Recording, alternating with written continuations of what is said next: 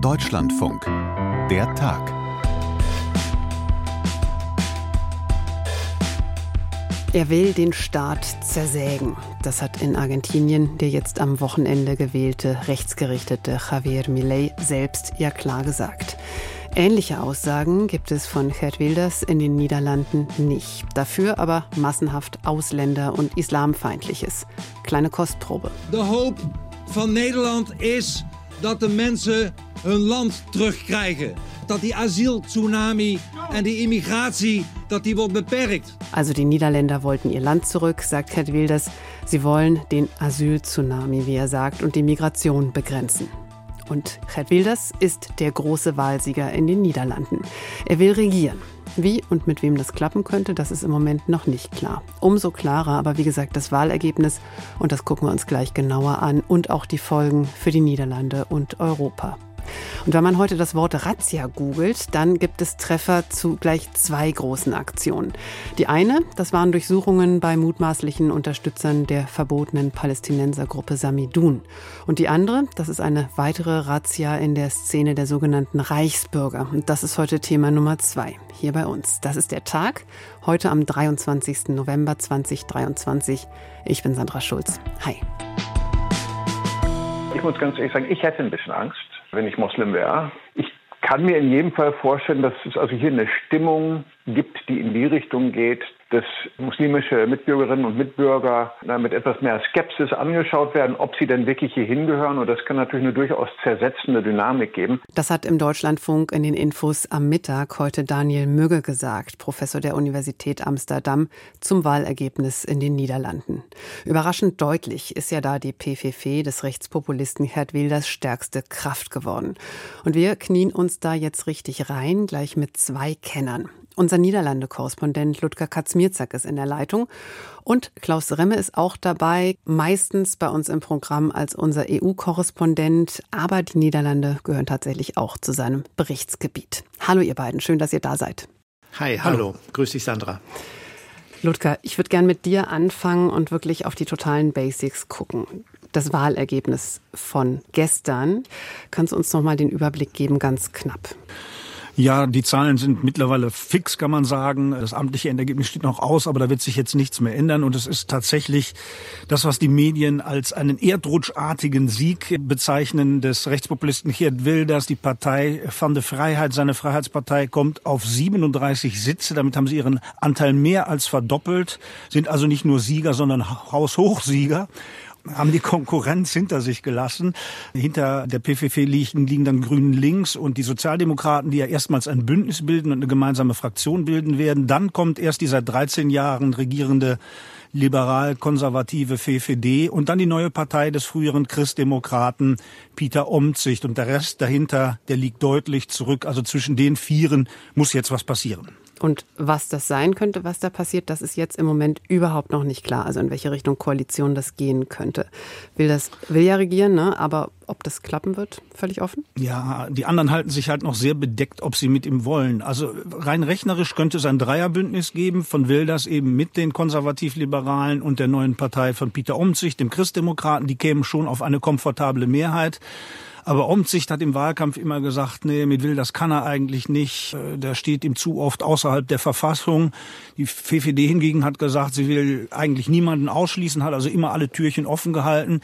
Die werden sich in den nächsten Tagen beraten müssen, wie weit sie bereit sind, Kompromisse einzugehen. Und dann ist das Wahlergebnis natürlich auch so, wie es da steht, schon interessant, ohne dass man weiß, welche Koalition da eigentlich rauskommt. Klaus, wie ist es in Europa, wie ist es in Brüssel dort angekommen? Ja, ich glaube, Schock ist das richtige Wort. Ähm, auch wenn wir vielleicht aufhören sollten, uns über diese Überraschungen zu wundern, die uns ja jetzt nicht zum ersten Mal begegnen. Ähm, ich habe natürlich auch gesehen, dass das Wild in den Umfragen hochging, aber dass das jetzt so kam, das traf in Brüssel und auch in Straßburg, muss man sagen, wo ja gerade Plenum ist und das Parlament tagt, auf größte Überraschung und Entsetzen, andererseits auf große Zufriedenheit. Ich will hier nur mal kurz den Maximilian Krah einspielen spielen, den äh, Spitzenkandidaten der AfD bei den Europawahlen, die ja in wenigen Monaten anstehen. Caroline Born, meine Kollegin, die hat ihn heute Morgen als Mikrofon gekriegt, kurz vor dem Plenarsaal in Straßburg. Das heißt jetzt, dass von unseren ID-Partnern uns eingeschlossen, wir ja in nahezu jedem wichtigen EU-Land, in dem wir antreten, entweder stärkste oder zweitstärkste Kraft sind. Wir sind in Österreich, Frankreich, jetzt in den Niederlanden stärkste Kraft und in Deutschland zweitstärkste Kraft.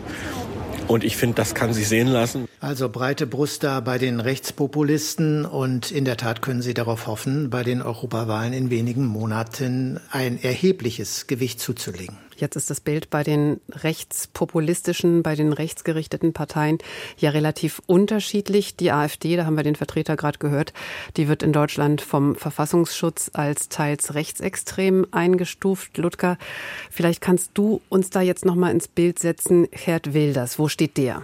Die Niederländer sprechen nicht so gerne von Rechtspopulismus. Der Begriff äh, ist hier nicht so gängig. Sie nennen Wilders eher nationalkonservativ oder nationalistisch. Er ist jetzt auch äh, kein faschistischer Politiker, ganz im Gegenteil. Er ist ein großer Freund Israels, hat eine Zeit lang gelebt, weiß daher auch um die Gefahren des Islam, äh, die die Israelis sehen und ist deshalb wohl ein großer Islamkritiker geworden.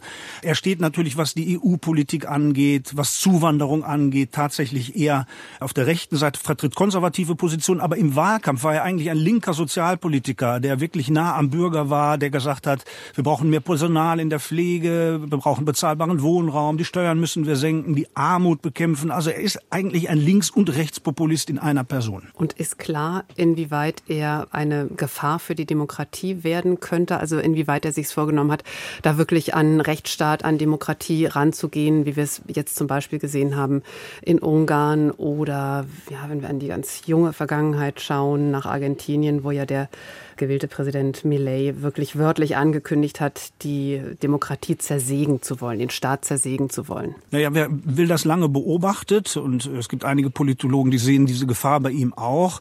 Wir haben in diesem Wahlkampf ein bisschen einen anderen Gerd Wilders erlebt, äh, viel moderater, viel gemäßigter im Ton. Seine alten Stammthemen hat er eigentlich ausgeklammert, also nicht gesagt, er will die Grenzen dicht machen und aus der EU raus und äh, den Koran verbieten und die Moscheen schließen. Das war überhaupt nicht Thema. Er hat gesagt, es gibt andere Prioritäten Prioritäten und er möchte jetzt bei dieser tagesaktuellen Politik mitmischen, möchte da auch konstruktiv sein. Er ist bereit, mit anderen zusammenzuarbeiten.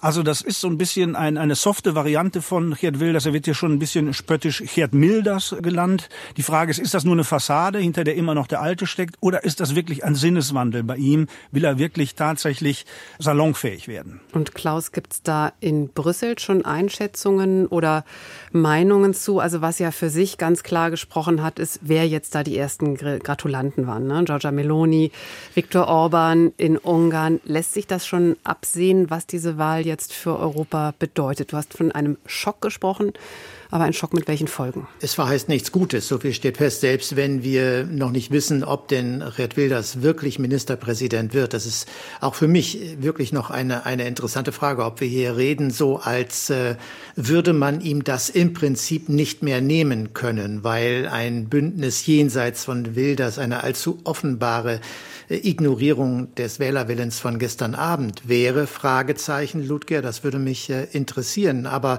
mhm. ich finde, die Tatsache, dass er im Wahlkampf Kreide gefressen hat, äh, scheint allenfalls taktisches Geschick, das er sehr spät gelernt hat. Offenbar, der Mann sitzt ja seit 25 Jahren im Parlament zu zeigen. Wenn ich das richtig sehe, korrigiere mich, Ludger, du bist da etwas näher dran, hat er doch heute Morgen schon gesagt, dass er Putin als Partner begreift äh, im Kampf gegen Terrorismus und gegen Migration, die er als Bedrohung empfindet. Also da muss ich mich nicht lange fragen, ob der Mann ein Feind der Demokratie ist das beobachtest du richtig. Es ist auch tatsächlich korrekt, erstmal zu hinterfragen, ob er trotz dieses fulminanten Wahlergebnisses auch wirklich Ministerpräsident wird, weil er ist ja auf Partner angewiesen. Und es kann gut sein, dass die tatsächlich nur mit ihm kooperieren wollen, wenn er eben auf diesen Posten verzichtet. Ja, Es kann auch sein, dass die Gespräche äh, auf der rechten Seite komplett scheitern, dass sie überhaupt nicht zusammenfinden. Dann könnte etwas passieren, womit im Moment gar keiner rechnet, was aber rechnerisch möglich wäre, dass tatsächlich die Linken nochmal kommen, Grün links und die Sozialdemokraten Demokraten,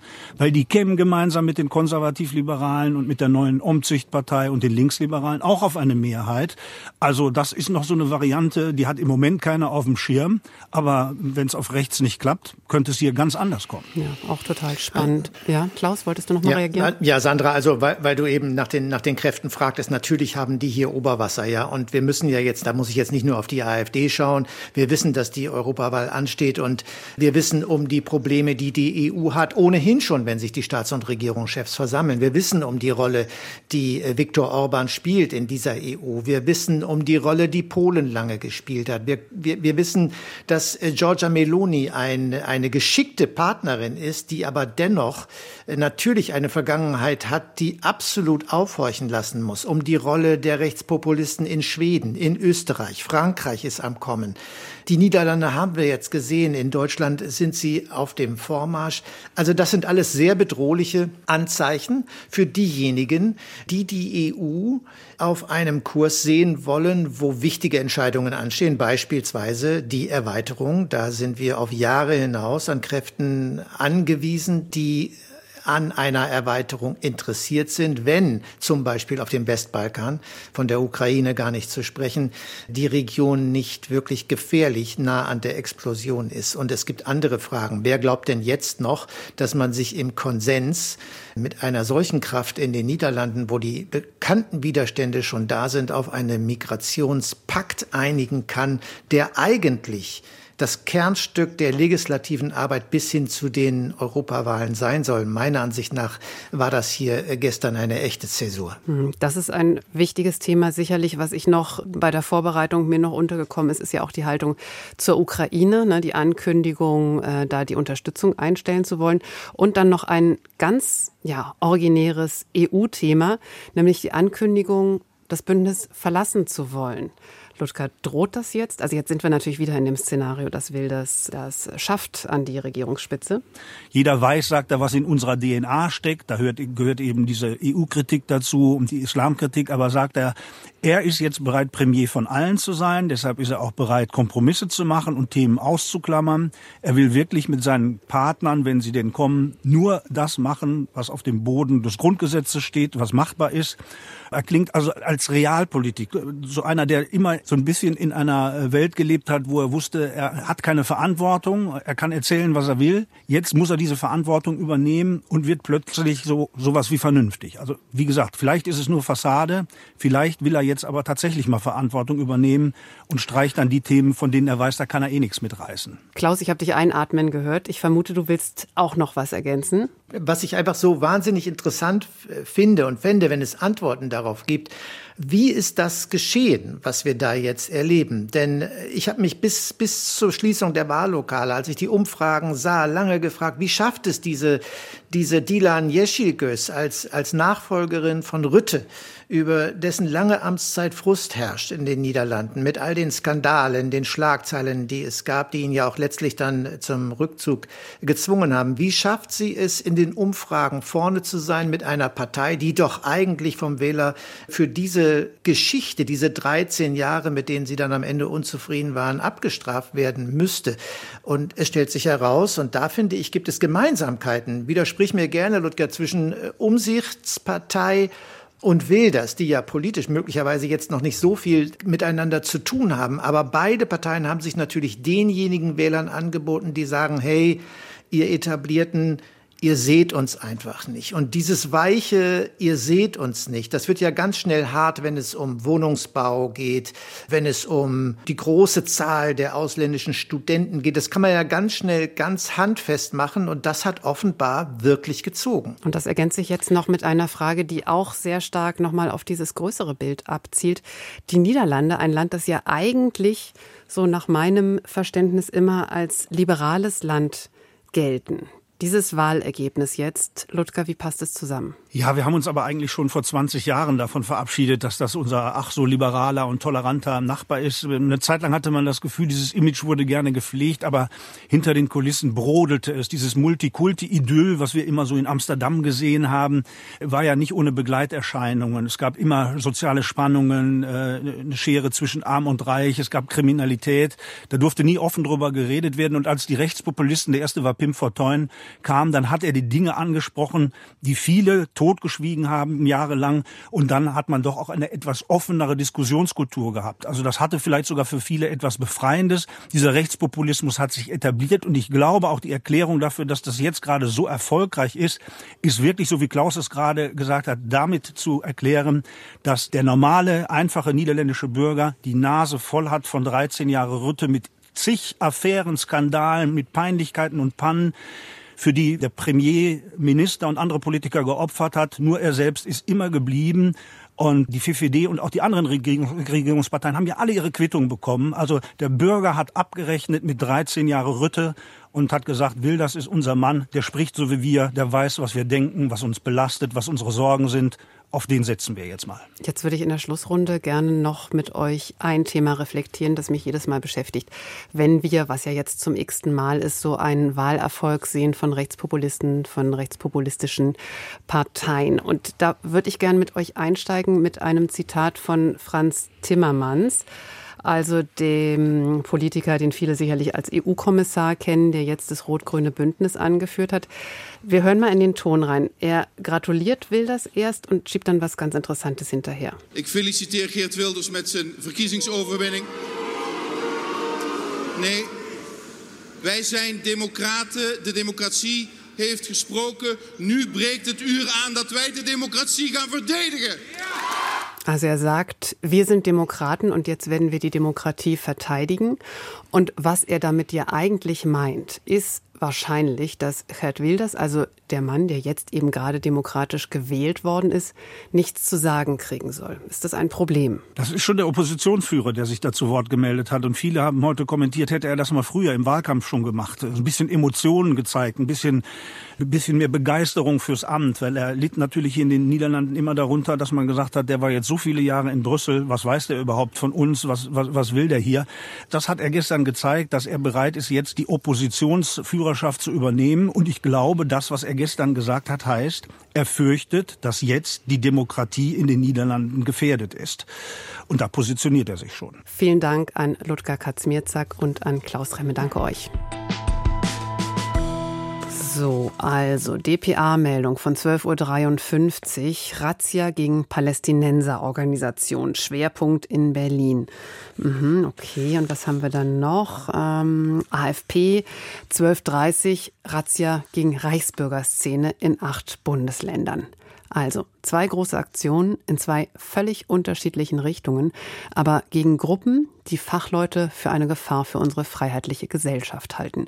Sortieren wir jetzt genauer mit unserem Sicherheitsexperten Markus Pindor in Berlin. Hi. Hallo, grüß dich, Sandra. Fangen wir mal mit den Durchsuchungen an bei den mutmaßlichen Samidun-Unterstützern. Wie sind die gelaufen? Jetzt am Morgen im Wesentlichen, ne? Das war im Wesentlichen im Morgen, im Morgengrauen muss man sagen. 500 Einsatzkräfte insgesamt waren daran beteiligt. Das war also eine ziemlich große Aktion. Nach Mitteilung des äh, Ministeriums des Inneren waren das 16 Objekte, die durchsucht wurden, meistenteils Wohnungen. Und dabei sind von den Landespolizeien bis zum Bundesamt für Verfassungsschutz und der Bundespolizei alle dabei gewesen, alle Sicherheitsbehörden. Es seien auch Islamwissenschaftler im Einsatz gewesen, die dann bei der Auswertung von Beweismitteln unterstützen konnten. Und man hat elf Objekte der Samidun in Berlin durchsucht und auch der Hamas, zwei Objekte in Nordrhein-Westfalen, zwei Wohnungen in Niedersachsen und ein Objekt in Schleswig-Holstein. Und dabei hat man sichergestellt, diverse IT-Geräte, also Mobiltelefone und Laptops, Datenträger, diverse Schriftstücke und das wird jetzt gerade alles ausgewertet. Und jetzt erklär uns noch mal genauer Samidun, das ist diese Gruppe, die vor allem nach dem Hamas-Terroranschlag vom 7. Oktober ja in den Medien waren, einfach weil es da diese unguten Bilder gab, diese schrecklichen Bilder eigentlich von Menschen, die sich über diesen Terroranschlag gefreut haben in Berlin und auch Süßigkeiten verteilt haben. Die sind dann verboten worden ja vor einigen Wochen. Warum jetzt heute diese Durchsuchungen? Also die äh, Vereine sind schon, haben schon lange ein Betätigungsverbot. Also das gilt für die Hamas und auch äh, für Samidun seit Anfang November. Und äh, der Verfassungsschutz geht von 450 Mitgliedern der Hamas in Deutschland aus, die äh, unter anderem Spenden sammeln, um die Hamas zu unterstützen. Und auch für das äh, internationale Samidun-Netzwerk gibt es ein Betätigungsverbot in Deutschland. Und diese Verbote sind der Hintergrund für die Razzien. Der Kanzler hatte sich ja schon lange im Vorfeld dazu geäußert. Bundeskanzler Scholz hatte gesagt, dass man ein Verbot dieser Vereine anstrebte. Und daran wurde auch Kritik laut, äh, weil man damit sozusagen auch diesen Organisationen den Hinweis gegeben habe, dass da etwas bevorstehe. Aber Innenministerin Faeser sagte, man habe damit das klare Signal gesetzt, dass man keinerlei Verherrlichung oder Unterstützung des barbarischen Terrors der Hamas gegen Israel dulde. Also die Behörden standen auch ziemlich unter Druck, nachdem das schon angekündigt war und nachdem das Betätigungsverbot ausgesprochen war, dass dann schnell und rechtssicher gleichzeitig auch in die Wege zu leiten. Ja, weil die Sorge natürlich war, dass da vielleicht auch Beweise verschwinden oder vielleicht weniger dann tatsächlich auch vor Gericht verwertbar ist. Kann man denn jetzt schon sagen, ob diese Durchsuchungen auch konkrete Ergebnisse hatten oder Funde? Bisher wird das alles noch ausgewertet. Wie ich eben schon gesagt habe, da wurden eine ganze Reihe von Geräten äh, beschlagnahmt, Computer und Smart-Handys und auch Schriftstücke. Das wird aber noch ausgewertet. Darüber haben wir noch keine weiteren Erkenntnisse. Okay, und dann gehen wir rüber zu dieser anderen großen Aktion von heute. Ich frage einmal vorneweg, dass das beides heute gelaufen ist, das ist zeitlich jetzt eher Zufall oder ist da ein inhaltlicher Zusammenhang? Einen inhaltlichen Zusammenhang kann ich da nicht erkennen, ob man sich da abgesprochen hat in irgendeiner Hinsicht. Ein Zusammenhang jedenfalls zwischen der Reichsbürgerszene und der Hamas ist mir nicht bekannt, auf jeden Fall. Das war allerdings auch eine größere Aktion. Also da sind mehrere Personen, die da observiert wurden. Und die Beschuldigten sollen zwischen 25 und 74 Jahren alt sein, also ein sehr breites Spektrum ist da vertreten. Äh, diese Telegram-Gruppe, in der diese Leute agiert haben, diese Reichsbürger und die sogenannten Selbstverwalter und wie sie sich auch nennen, die war schon seit längerem in den Fokus der Polizei geraten, weil da eben diese reichsbürgertypischen Thesen und auch Verschwörungstheorien verbreitet wurden. Und ein Betreiber der Kanäle, der habe die massenhafte Kontaktaufnahme mit Behörden durch Telefon und E-Mail organisiert, um diese zu Entscheidungen im Sinne der Mitglieder der, der Vereinigung zu zwingen. Und dabei wurden dann auch Straftaten begangen. Dabei seien die Behördenmitarbeiter zum Beispiel beleidigt und teilweise mit dem Tod bedroht worden. Und ein Betreiber des Telegram-Kontos, ein 58-Jähriger, der ist schon seit zwei Jahren in Haft. Die Razzia richtete sich nun gegen weitere Mitglieder dieser mutmaßlichen kriminellen Vereinigung. Was dann zwangsläufig zu der nächsten Frage führt. Die Reichsbürgerszene, das ist eine Szene, die finde ich, immer noch total schwer zu überblicken ist. Lässt sich das pauschaler sagen, wie gefährlich diese Szene ist? Weil diese Szene auch sehr waffenaffin ist äh, und fasziniert ist offensichtlich auch von der eigenen Bewaffnung, ist sie auch sehr gefährlich. Und es hat, es hat schon gegeben, dass Reichsbürger auf Polizisten, die zu einer Durchsuchung kamen, geschossen haben. Diese Szene ist in der Tat auch unberechenbar. Da ist jeder Einsatz für die Polizei auch neu, weil auch vieles davon abhängt von der psychischen äh, Disposition dieser Menschen. Und was da gerade an Gewaltbereitschaft ist, das kann man vorher nicht abschätzen. Sie sind auf jeden Fall waffenaffin und auch teilweise gewaltbereit. Das ist eine gefährliche Szene. Und jetzt machen wir vielleicht doch diesen kleinen Erklärblock noch rein. Du sagst gerade eben in der Antwort, also Reichsbürger-typische Erzählungen. Vielleicht kannst du uns das doch noch mal ein bisschen genauer aufschlüsseln. Also das ist eine Gruppe, die die Existenz der Bundesrepublik Deutschland ablehnt. Und was genau. Noch? Genau.